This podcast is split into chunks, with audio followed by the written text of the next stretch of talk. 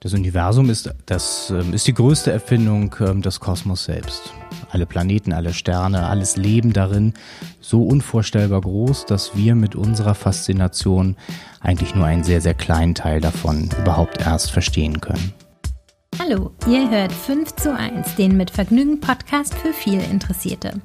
Ich konnte mich lange nicht entscheiden, was ich mal werden will, weil ich einfach alles von Anwältin über Musicaldarstellerin bis hin zu Zahnärztin interessant fand. Ich habe mich dann letztlich entschieden, meiner Neugier nachzugehen und bin Redakteurin geworden. Jetzt kann ich überall reinschauen, wo es interessant ist und das mache ich auch hier in diesem Podcast. Ich bin Stefanie Hielscher und ich beschäftige mich hier mit fünf Perspektiven zu einem Thema. In der ersten Staffel geht es um das Universum. Ich treffe mich mit einem Astronauten, einer Astrologin, einem Star Trek-Fan, dem Raumfahrtbeauftragten des BDI und heute mit Tim Florian Horn. Er ist der Präsident aller Planetarien und der Sternwarte hier in Berlin. Er ist Astronom und kennt sich aus mit Wissensvermittlung. Mit Wissensvermittlung kennt sich auch der Sponsor der heutigen Episode aus. Das ist Blinkist. Zu denen erzähle ich euch später noch mehr. Jetzt lernen wir erstmal Tim Florian Horn kennen und er bringt Licht ins Dunkel und die unendlichen Weiten des Universums. Du bist ja der jüngste Planetariumspräsident, was sich sehr, sehr schön anhört, wie ich finde ever geworden. Ähm, das heißt ja, deine Faszination muss ja relativ früh angefangen haben. Kannst du ein bisschen davon erklären, wie du zum Universum und zu den Sternen gekommen bist? Gibt es irgendwelche Bücher, Filme, die dich total begeistert haben? Wie hast du deinen Zugang gefunden? Ich hatte Glück, dass wir in einem Vorort von Kiel gewohnt haben, sodass man da noch ein bisschen Sterne sehen konnte. Meine Mutter erzählt bis heute, dass ich als schon wirklich kleines Kind äh, stehen geblieben bin, um in die Sterne zu schauen. Aber so die Initialzündung war vielleicht das Interesse an Flugzeugen, an Raumfahrt und die Möglichkeit in Kiel an einem Planetarium ehrenamtlich zu arbeiten. Da habe ich mit zwölf angefangen, Karten verkauft, Sternpatenschaften ausgestellt, ähm, irgendwie mit 14 mal einen Vortrag oder mal eine, eine Veranstaltung moderiert, mit 16 den ersten eigenen Vortrag abendfüllend. Und so bin ich da irgendwie ähm, reingerutscht und in diese Vermittlerrolle zwischen der Forschung und den Gästen und habe gemerkt, dass ich über dieses Medium Planetarium meine Faszination, mein Feuer für die Sterne weitergeben durfte. Hm. Und wenn du dich jetzt nochmal an den Moment zurückerinnerst oder da so reinfühlst, wie du als kleiner Junge da stehst und in die Sterne guckst, was ist denn das für ein Gefühl gewesen, was dich da so zum Staunen gebracht hat? Ja eigentlich das Gefühl, dass ich Teil von etwas Großem sein kann. Nicht dieses, ähm, was man im Planetarium oder in manchen Dokumentationen so mitbekommt, dass äh, wir ja so klein sind, auf dem Staubkorn im All unterwegs. Es ist ähm, völlig egal, was wir tun, sondern andersherum irgendwie das Gefühl, na, das ist was Großes und ich darf davon, von diesem besonderen Teil sein, dass ich das immer weitergeben wollte. Mhm. Hast du einen Lieblingsstern?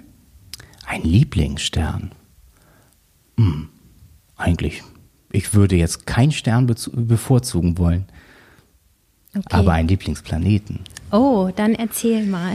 Äh, Lieblingsplanet wäre ähm, Neptun, weil ich in der Jugendgruppe ähm, 95, 96, irgendwie sowas, ähm, einen Vortrag über Neptun halten musste und diese Entdeckungsgeschichte so spannend ist. 1846 entdeckt, wurde er vorher durch äh, Berechnungen überhaupt ähm, vorausgesagt. Und ähm, niemand hat denjenigen, die das berechnet haben, so richtig geglaubt. Der Brief ging nach Berlin. Das war eigentlich Franzose, der es berechnet hatte, ging äh, irgendwie nach Berlin. Und der Sternwartenassistent hat dann seinen Chef gefragt, ob er mal beobachten darf, der just an dem Abend ähm, auch zugesagt hat, weil der Geburtstag gefeiert hat. Also der ist feiern gegangen und ähm, der Assistent der Sternwarte hat dann in der Nacht den Planeten entdeckt. Boah, das ist ja eine tolle Geschichte. Irgendwie eine typische Berliner Geschichte, aber auch eine menschliche. Und ähm, Neptun finde ich einfach spannend, weil die Welt zwar so weit draußen ist, aber da trotzdem äh, einige Monde umherfliegen und wir einfach ähm, ja vielleicht auch noch viel zu wenig von diesem Planeten wissen. Ist der Neptun blau? So ein bisschen bläulich durch, ähm, durch die Zusammensetzung und die Temperaturen da draußen.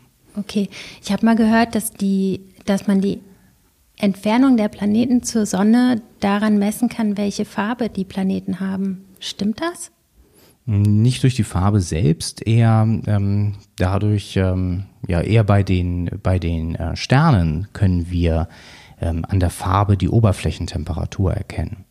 Das ist das einfachste Mittel, um Sterne genauer zu untersuchen. Rote Sterne ähm, eher dunkel äh, oder ähm, ein bisschen äh, kälter an der Oberfläche, blaue oder weiße Sterne am heißesten an der Oberfläche.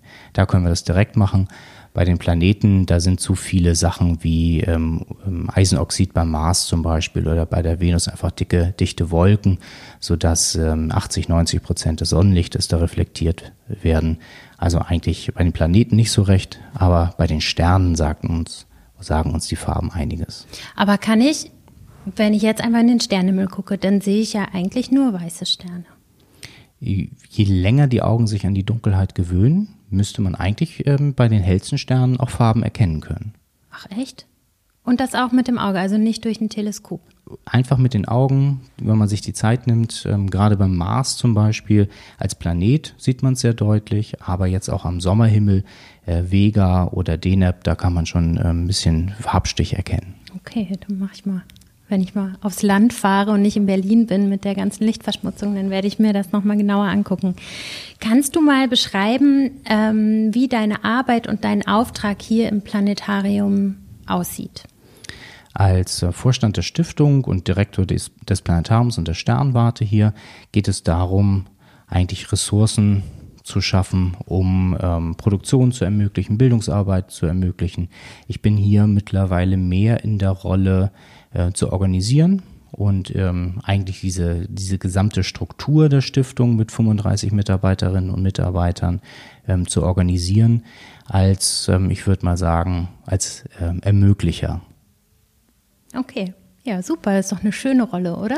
Das ist genau die Rolle, die ich ähm, mir immer erträumt habe. Also es ist natürlich manchmal so, dass ich wenig Inhalte mache oder wenig in der Kuppel selbst stehe, um zu moderieren. Aber ähm, ich habe große Freude daran, mit wirklich einmaligen Kolleginnen und Kollegen diese Stiftung Planetarium Berlin überhaupt aus der Taufe gehoben zu haben. Super. Ist das ein Job, den du für immer machen kannst? Ich wäre jetzt in der Lage, bis zur Rente ähm, hier bleiben zu dürfen, aber ähm, ähm, schauen wir mal, da habe ich ja noch über 30 Jahre Zeit. Ja, okay. Ähm, bei mir ist es so, also ich habe bestimmt schon 100.000 Weltraumdokus gesehen und mich fasziniert das Thema total. Aber immer wenn der Fernseher dann ausgeht, dann ist wie so dieses Wissen verpufft. Ich weiß nicht, ob es vielen Leuten so geht, ich hoffe es. Aber kannst du das mal erklären, warum man diese Komplexität des Themas nicht so richtig verdichten kann, dass sie so im Kopf bleibt? Weißt du, was ich meine?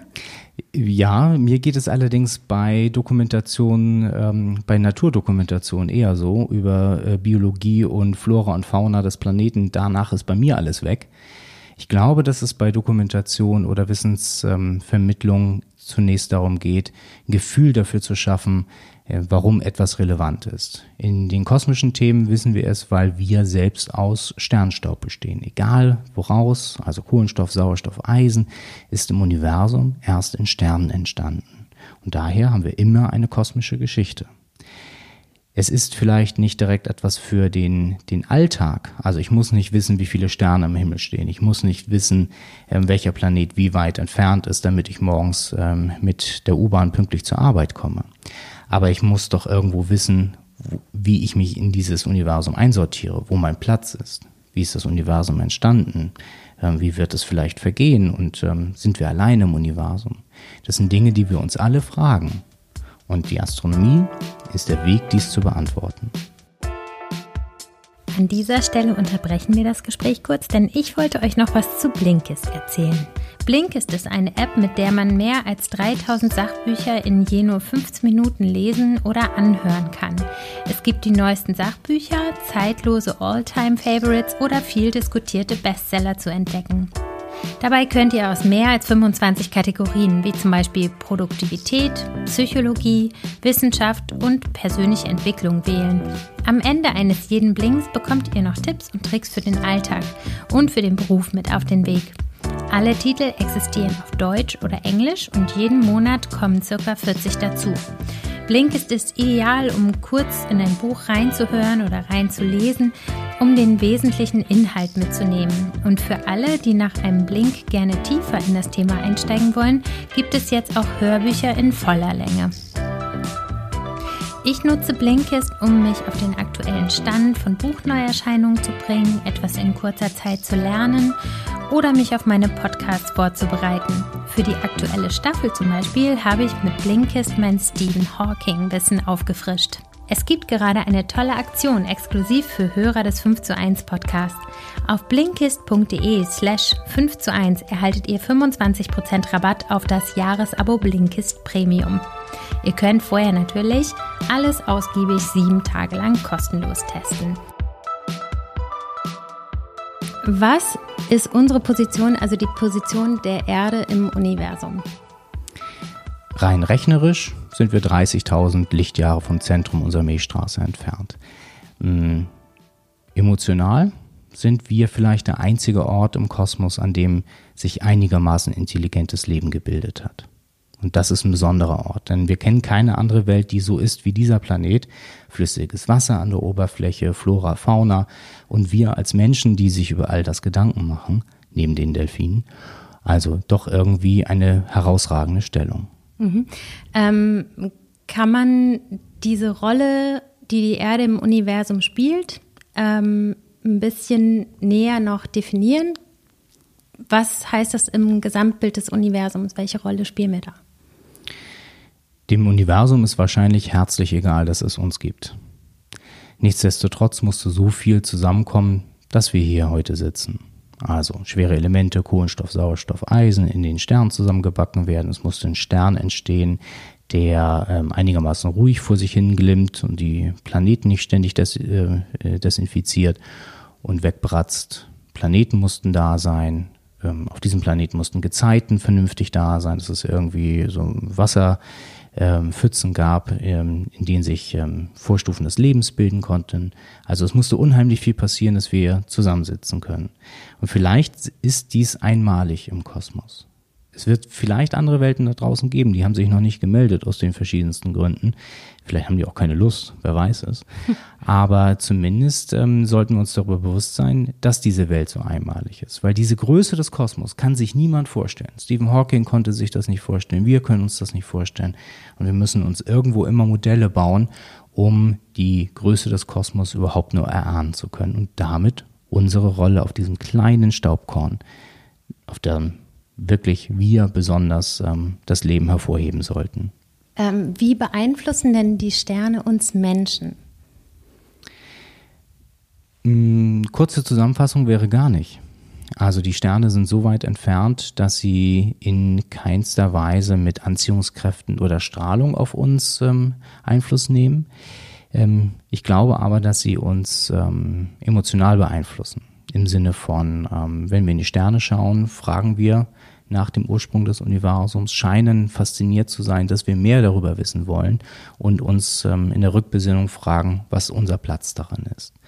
Genauso die Planeten. Wir sehen den Lauf der Planeten und über Jahrhunderte, Jahrtausende dachte man immer, dass es eine Verbindung gäbe zwischen den Planeten und uns auf Erden. Nur sind das ähm, gerade in der Astrologie, äh, was ja auch äh, durchaus äh, heute noch ein Thema ist, ähm, dann mehr Auswahleffekte und mehr auch ähm, ein Wunschdenken, dass es da eine kosmische Verbindung gäbe. Aber nachweislich, gemessen, gibt es keinen Einfluss der Planeten, des Mondes ähm, und der Sterne auf uns Menschen hier auf Erden. Und glaubst du trotzdem dran? Ich glaube eher daran, dass ähm, eben wirklich der Blick in die Sterne was bei uns auslöst und ähm, nicht die pure Existenz da oben. Denn ich merke ja hier im Planetarium, dass in den 25 Jahren, die ich das jetzt mache, jede siebte, jede achte Klasse ruhig wurde. Also das ist ja der Schrecken eines jeden Lehrers, so eine achte Klasse, die nicht wissen, was sie tun sollen. Aber wenn hier im Planetarium oder egal in welchem Planetarium ich auf der Welt war und mir ein Programm angeguckt habe, gibt es einen Sonnenuntergang, geht die Sonne aus, geht das Licht aus, gehen die Sterne an und dann hört man, man kann richtig zählen, 21, 22, erst Totenstille und dann auch bei jeder achten Klasse ein. Oh.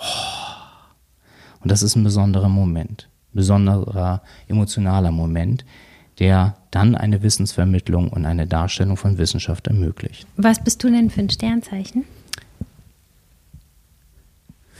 Ich könnte jetzt was Böses sagen und irgendwie mein chinesisches Sternzeichen erzählen, aber ich bin Wassermann.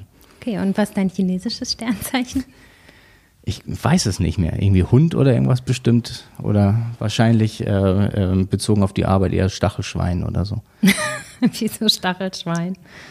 Das muss ich ja so ein bisschen in der Rolle äh, des äh, Vorstandes und Direktors muss man ja manchmal ein bisschen derjenige sein, der die Leute zur Arbeit piekst. Okay, verstehe. Also du glaubst definitiv nicht an Horoskope. Korrekt. Ähm, glaubst du denn an außerirdisches Leben? Bei all diesen Möglichkeiten im Kosmos, so viele Welten, so viele Planeten, 4000 sonst was Planeten haben wir schon gefunden, da müsste es eigentlich noch gutes Leben da draußen geben. Und es wäre eine riesige Platzverschwendung, würde es keine Außerirdischen geben. Nur ist das Schwierige im Kosmos die Entfernung. Über Lichtjahre entfernt heißt, dass ein gutes Raumschiff auch Hunderttausende an Jahren unterwegs wäre. Wir wissen alle, wie lange unsere Technik hält, wie oft wir unseren Windows-Computer neu starten müssen. Ähm, da sind wir technologisch noch nicht und wahrscheinlich andere Zivilisationen auch noch nicht. Okay, wenn du dir das, du kannst das natürlich nicht wissen, aber wenn du dir das vorstellst, wie stellst du dir denn das außerirdische Leben vor? Also es finge ja zum Beispiel bei Wasser an. Also Wasser wäre die Grundvoraussetzung. Und die Vorstellung der Wissenschaft ist auch, dass es ein kohlenstoffbasiertes Leben ist, weil Kohlenstoff einfach wunderbar als ähm, äh, reaktionsfreudig und äh, energieaufnehmend unterwegs ist und man damit am meisten äh, anstellen kann. Aber ähm, darüber hinaus, Hände, Arme, Beine sind wahrscheinlich auf anderen Welten nicht notwendig.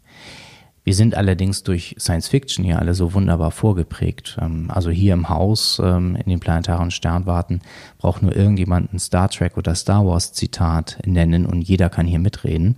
Es scheint so ein bisschen Einstellungsvoraussetzung manchmal. ähm, ähm, das Nerdtum ähm, hat hier ein Zuhause gefunden, aber ähm, wahrscheinlich ist es zu dicht an unseren einfachen Vorstellungen vom Leben. Wahrscheinlich wird es ganz anders aussehen. Ob das nur so ein Blob ist, der, der durchs Universum wabert oder mit 20 Armen, je nachdem, was für den Planeten notwendig wäre. Hm. Okay, aber du, na gut, du weißt es nicht. Aber du kannst du dir vorstellen, dass es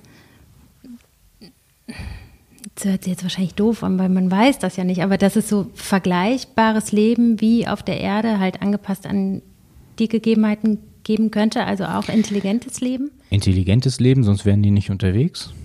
Und ähm, weil, also die müssen ja Sinnesorgane haben, um die Umgebung zu ertasten. Die müssen Sinnesorgane haben, um irgendwie etwas zu sehen, zu fühlen, zu schmecken, zu riechen. Es wird, werden ähnliche Strategien sein. Ähm, und ähm, natürlich äh, reichen zwei Augen aus, um 3D zu sehen, dreidimensional zu sehen. Das ist überall im Kosmos so. Ähm, eine Richtungs-, ein Richtungshören ist möglich äh, mit zwei Ohren, da braucht man nicht drei. Das heißt, dass ähm, wahrscheinlich die Evolution auf anderen Planeten ähnlich abläuft, wie, wie es hier auf Erden ablief. Nur ähm, sehen wir ja auch schon auf der Erde, was für ein Artenreichtum die viereinhalb Milliarden Jahre hier ähm, oder zwei Milliarden Jahre ähm, hervorgebracht haben, dann wäre es spannend zu gucken, wie das auf anderen Planeten funktioniert. Und da gibt es auch wirklich Forscherinnen und Forscher, die sich darüber schon Gedanken machen, wie das Leben aussehen könnte. Oder sogar auch Weltraumanwälte, ähm, die äh, vorbereiten, was man machen müsste, rein vertraglich, ähm, wenn man dann Außerirdische treffen würde. Wie? Da muss ich jetzt noch mal ein bisschen mehr erzählen. Ja, die Frage ist ja, wer den dann den antwortet. Eigentlich muss es ja von den Vereinten Nationen eine Antwort geben und nicht von den USA. Ja. Also ich kann mir jetzt wenig schlecht vorstellen, dass Trump da irgendwie 30 Hände schüttelt. Oder Kanye West demnächst. Oh Gott. ja, aber nur wenn Elon Musk sein äh, Vice President wird. ja, er hat ja. ja den Full Support. Ja, und die, die entsprechenden Turnschuhe haben beide schon gezeigt. Äh, bei Twitter habe ich gesehen. Sehr oh gut.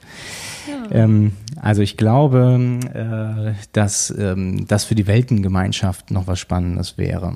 Um, ähm, wenn wir es schon nicht schaffen, über Klimawandel alle uns zu vereinen oder den Welthunger zu beenden, was wir durchaus könnten, das Geld haben wir, genauso auch ähm, das Thema Klimawandel. Wir hätten eigentlich die finanziellen Ressourcen, um diesen Planeten für die nächsten Generationen zu sichern.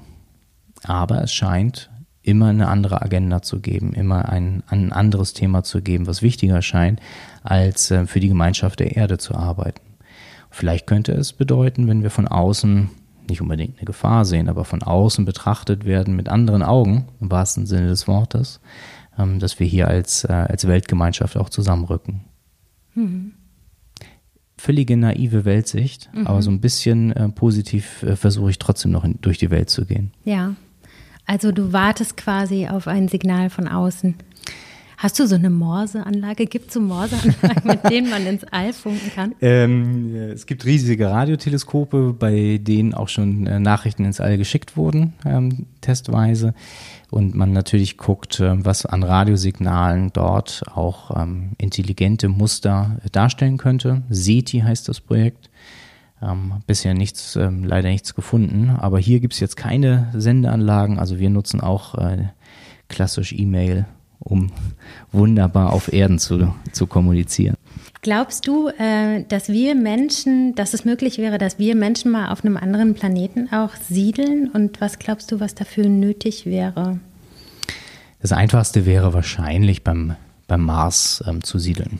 Also der Mars hat eigentlich gute Voraussetzungen, maximal 0 Grad, sehr, sehr dünne Atmosphäre. Das könnte der erste Brückenschlag ins All für uns Menschen sein. Elon Musk mit seinen Firmen denkt ja auch drüber nach, ähm, zumindest dort mal eine Besiedelung testweise hinzubauen. Inwieweit das realistisch ist, in den nächsten 100 Jahren werden wir sehen. Aber das, was der, der Mars großflächig bräuchte, wäre ein stärkerer Treibhauseffekt. Und wenn wir Menschen eins können, dann Treibhauseffekt. Ja, das stimmt. Das haben wir schon bewiesen, ne? Da sind wir wirklich richtig gut und ähm, es werden, wird wahrscheinlich nicht genug Ressourcen, wären nicht genug Ressourcen auf dem Mars, um den dann hinzukriegen, eine dicke Atmosphäre ähm, zu erstellen. Aber es wäre im Sonnensystem der beste Ort für uns, um ähm, zu expandieren. Aber wie würde das denn praktisch aussehen? Müsste man da wie so eine Kuppel bauen? Es ist noch einfacher. Es gibt ähm, so Lavahöhlen ähm, mhm. unterirdische. Die könnte man als erstes nehmen, um dort ähm, auch abgeschirmt von der Strahlung der Sonne, kommt ja doch noch was an, oder Staubstürme, erste Basen zu bauen. Da müsste man nur äh, so eine Art Fahrstuhl irgendwie haben, dass man an die Oberfläche kommt, äh, Solarkollektoren irgendwie um dieses Loch gruppiert oder einen kleinen Fusionsreaktor äh, oder äh, einen Kernreaktor. Und ähm, dann könnte man das schon ganz gut hinbekommen. Auch jetzt schon mit unserer jetzigen Technik. Denn ähm, das, was schwierig ist, ist Ressourcen hinzubringen. 3D-Druck ähm, wäre eine Möglichkeit vor Ort, ähm, alles Mögliche herzustellen, was man so braucht. Das wird demnächst auch mal für den Mond ähm, genauer ausprobiert. Aber ähm, im Grunde sind so die neuen Produktionstechniken 3D-Druck und ähm, alle ähm, oder irgendwie auch das Gestein so zu zerlegen, dass man da ähm, genügend Sauerstoff hat für die Luft zum Atmen und für Treibstoff. Eigentlich alles schon in Vorbereitung. Okay, aber dann würde man unter der Erde leben. Unter der Erde, genau. Erstmal. Und ist das Sonnenlicht zu stark? Ist das stärker als hier auf der Erde? Es ist schwächer, nur ist die Atmosphäre nur so etwa ein Prozent äh, so dick wie die Erdatmosphäre. Dadurch kommt mehr Strahlung durch und es gibt kein kein ähm, Magnetfeld so richtig des, äh, des Mars, sodass es keine, keine Abschirmung gibt wie hier bei uns auf der Erde. Okay. Und das könnte man durch den Treibhauseffekt dann herstellen? Zumindest die Atmosphäre ein bisschen dicker. Auf die ähm, Erddichte der Atmosphäre würde man das nicht hinkriegen. Aber ähm, diese Idee des Terraformings ist ja nicht nur beim Mars interessant, sondern auch eher eigentlich in genügend Science-Fiction-Geschichten immer mal wieder an, angewandt worden. Denn bis wir wirklich zu den nächsten Sternen kommen, würde es noch etwas dauern. Also mit aktuellen Raumschiffen, mit aktueller Technik bräuchten wir etwa so 120.000 Jahre, um zum nächstgelegenen Planeten Proxima Centauri b zu gelangen. 120.000 Jahre. Bisschen lange, ne? Ist ein bisschen lang. Hm. Noch. Okay, ich habe heute Morgen gesehen, dass Alexander Gerst ein Foto gepostet hat. Astro Alex bei Instagram. Und zwar hat er ein Foto gemacht von so einem Kratereinschlag auf der Erde. Und der hatte den Durchmesser, der ist so groß wie Mannheim gewesen. Ähm, jetzt stelle ich mir das so vor, dass das Universum ja quasi auf die Erde trifft oder ein Teil des Universums äh, und die Erde zerstören will. Kann man das so sagen? Also es ist genauso wie Australien versucht, ähm, ähm, das Universum dich an jedem möglichen Punkt umzubringen. Ohne Luft, mit Gesteinseinschlägen äh, oder mit Strahlungsausbrüchen. Eigentlich ist das Universum nicht so lebensfreundlich, außer mhm. hier auf Erden was versucht man hier zu tun? Also die ESA hat gerade diese mhm. Mittel aufgestockt, um quasi Meteoriten abzuleiten. Aber was machen die denn mit dem Geld? Also wie sieht es konkret aus? Wie könnte man Meteoriten da, davon, daran hindern, hier einzuschlagen? Das Erste, das Wichtigste ist, glaube ich, erst einmal die, die Objekte zu finden.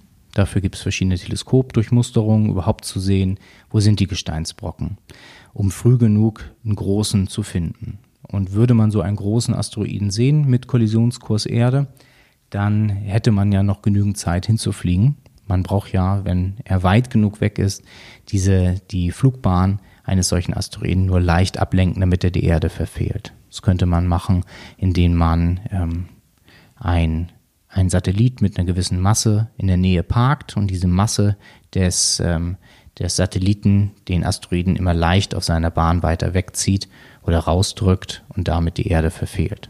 Muss da ein Mensch mitfliegen? Da muss ähm, nur Bruce Willis mitfliegen, das haben wir alle gelernt. Denn ähm, das, was er nicht machen darf oder das, was wir nicht machen dürften, wäre diesen Gesteinsbrocken zu ähm, zersplittern. Dann haben wir nicht ähm, einen großen Brocken, der einschlägt, sondern viele kleine, die wir auch gar nicht so klein kriegen würden ähm, durch so eine Explosion, als dass äh, die nicht durch die Atmosphäre durchkommen.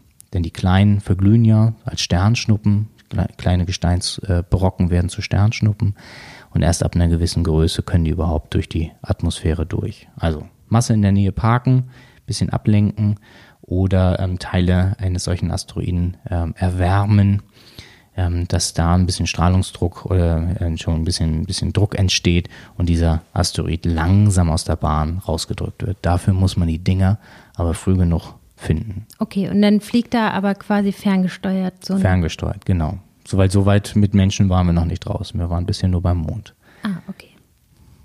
Guck, wieder was gelernt. Das hätte ihr eigentlich wissen müssen, ne? Okay, aber dafür bin ich hier. Ähm, jetzt mal am Beispiel der Meteoriten gefragt. Glaubst du eigentlich mehr an, an einen Plan oder an Zufall im Universum? ähm, ohne Anwalt kaum zu beantworten. Ja. Ähm, naja, also ähm, wenn jemand äh, das hier alles, was hier gerade so auf Erden passiert, als Plan hat, dann ähm, ähm, hat er einen ziemlich bösen Plan mit uns oder sie. Ähm, es gibt, glaube ich, ähm, so viele tolle Zufälle im Kosmos, dass ich an die Zufälle glauben muss. Okay, und glaubst du, wenn, wenn diese Zufälle den Kosmos bestimmen, trägt es vielleicht auch mit dazu bei, dass man das Universum und den Kosmos so schwer erfassen kann, weil es halt nicht berechenbar ist? Oder was heißt nicht berechenbar? Jetzt äh, zweifle ich da deine ganze Wissenschaft an. Das will ich natürlich nicht. Naja, aber wirklich alles zu berechnen, ähm, hat uns ja die Quantenphysik auch schon gezeigt. Ähm, da sind wir noch lange nicht. Und vielleicht müssen wir auch nicht alles äh, vorausberechnen. Das Spannende ist doch auch zu sehen, was, ähm, wenn man so wieder ein bisschen, bisschen weiter fasst, auf Erden passiert, aus Zufällen, zufälligen Begegnungen, aus ähm, neuen Leuten, die man irgendwie irgendwo kennenlernt oder Dinge, die vermeintlich zufällig auf Erden passieren. Ähm, genauso ist es doch auch vielleicht auch ähm, in der in der Physik ähm, es waren viele Zufälle nötig, dass die Erde in dieser Form entstanden ist. Also es gab mal einen großen Einschlag auf der Erde, riesengroß, sodass der Mond rausgeschlagen wurde aus den äußeren Bereichen der Erde. Ähm, wir können glücklich sein, dass der Mond da ist.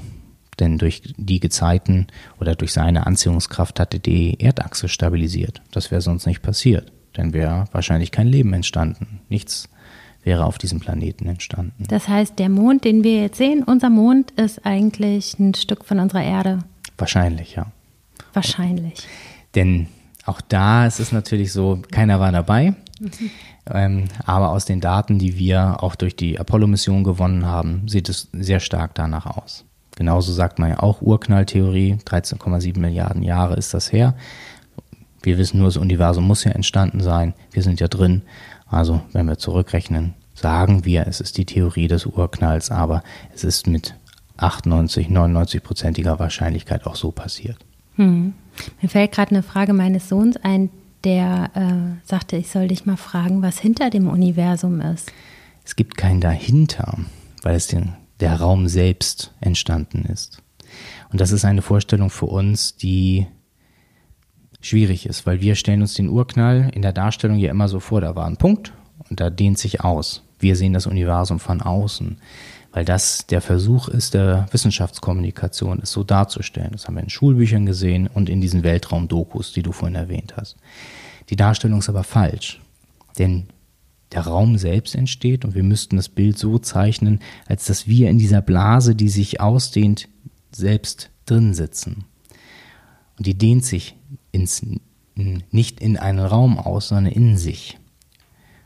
Und unser menschlicher Geist ist nicht in der Lage, sich das vorzustellen. Ja, das habe ich gerade auch. ich sehe das, in, ich seh das in ne? den Augen. Ja. Ähm, äh, und genau das ist die Schwierigkeit, wenn wir das hier im Planetarium zeigen. Dadurch, dass wir das ähm, als 360-Grad-Video auf der Kuppel zeigen und man das Gefühl hat, im Bild zu sitzen, ist es das erste Mal, dass ich bei den Besuchern erkenne, dass sie es verstehen, wie es ist, weil nicht der Urknall vorne irgendwie an der, über der Bühne in so einem Punkt entsteht, sondern das Gewaber, der Quantenschaum um einen herum passiert und man selbst im Urknall sitzt. Wir unterstützen das natürlich auch mit den 50 Lautsprechern und den Subwoofern und so, äh, etwas effektvoll, aber genau da kann das Planetarium helfen, um so etwas zu erklären. Du hast mal einen Vortrag gehalten über die Erfahrungen von Astronauten, was mit denen sozusagen passiert, je weiter sie sich in ihrem Space Shuttle von der Erde entfernen. Kannst du das ähm, nochmal beschreiben für uns und vielleicht ein bisschen laut drüber nachdenken, was wir normale Menschen, die halt nicht ins All fliegen, mhm. aus diesen Erfahrungen lernen können? Hm, egal mit welchen Astronauten ich über die letzten Jahre gesprochen habe, es ist eigentlich deutlich, dass sich ihr Blick auf den Planeten verändert.